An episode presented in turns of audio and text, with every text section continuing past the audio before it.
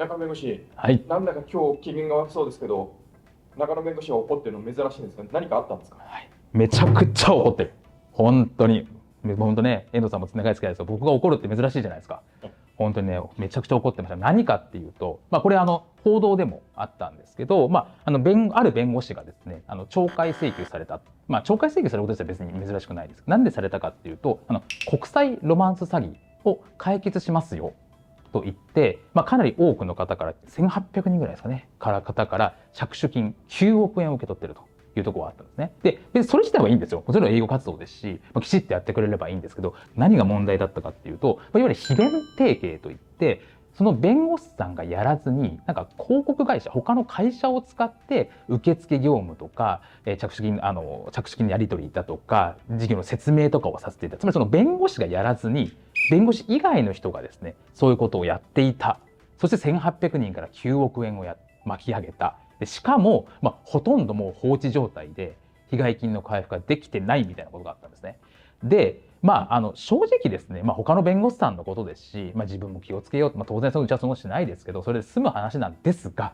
これって弁護士の信用問題に関わるんじゃないかなと思ってるんですね。で弁護士って、まあ、社会的な信用があるとされていると思うんです。弁護士さんっていうとなんか信頼できるな。これなんでかっていうと、まあ、過去の弁護士さんたちがきちっと仕事をしていって、いろんな、まあ、ちゃんと弱者救済も含めて会社の弁護も含めてやっていたから、その信用の上に我々成り立ってると思っていて、そうすると我々の、まあ、職務というか義務としては、まあ、ちゃんともちろんやって、それを後世につなげるってことだと思うわけですよ。それで我々仕事をしてるわけですから。で、こういうことがあると、弁護士の信頼性がなくなるじゃねえかと、まあ、ふざけるなというところがあったのでこれ弁護士による詐欺みたいなもんですよ。はっきり言って。っていうところがあるので今一度この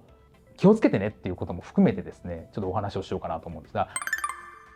前にもですねあの詐欺被害専門弁護士に気をつけろって動画を出したんですよ。でこれ弁護士会からも言われてるんですね。こういう弁護士に気をつけろ。で例えばその弁護士が1人とか2人しかいないのに全国対応です。しかもフリーダイヤルここまでをかけてください。まあ LINE の対応です。別にフリーダイヤル、LINE で受付はいいんですよ。うちも LINE であの相談受付はやってます。で、それは、まあ、うちは会社だけですよって話にしてるので、全然いいんですけれども、で、弁護士一人二人しかいないのに、全国対応で、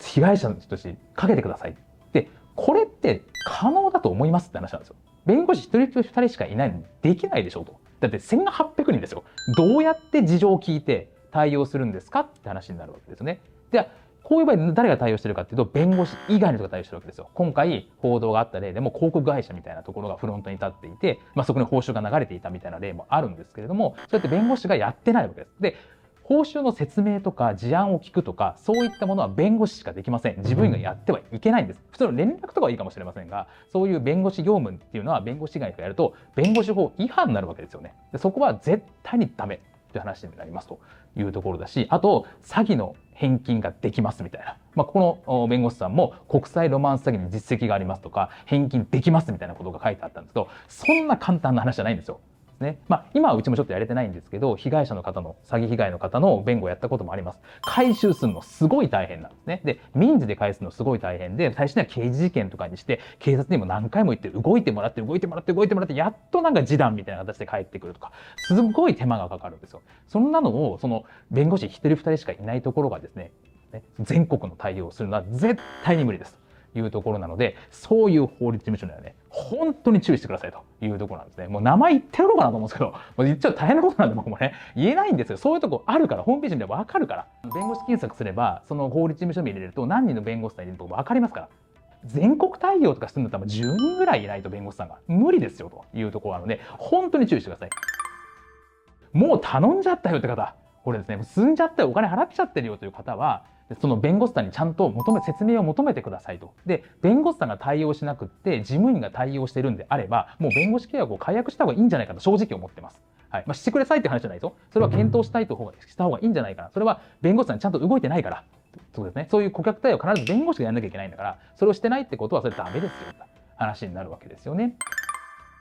であと訴訟とかを頼む場合についてはなんかちょっとこれやべうちそういう弁護士さん頼んじゃってるんだけどって場合は一回訴訟、まあ、傍聴するなら今ウェブ会議でとかあったら法律事務所に行けばウェブ会議傍聴できる、まあ、一緒に聞けるのでちゃんとやってるかどうか一回見といた方がいいと思うんですね。これについてはきちっとその弁護士さんがちゃんとやってるかどうかってことに関して、えきちっと同席させてください。って言えば本当にひどい訴訟してる人いるから本当にっていうところがあるのでそこについてはこうやった方がいいんじゃないかなというふうに思います。なのであの別に詐欺被害弁護士さんみんなじゃない。もう大多数の人はちゃんとやってるんです。でその人たちも被害を受けてると思うし本当にもう二次被害みたいなことになっちゃってるのでそういう弁護士には注意をしていただければというふうに思います。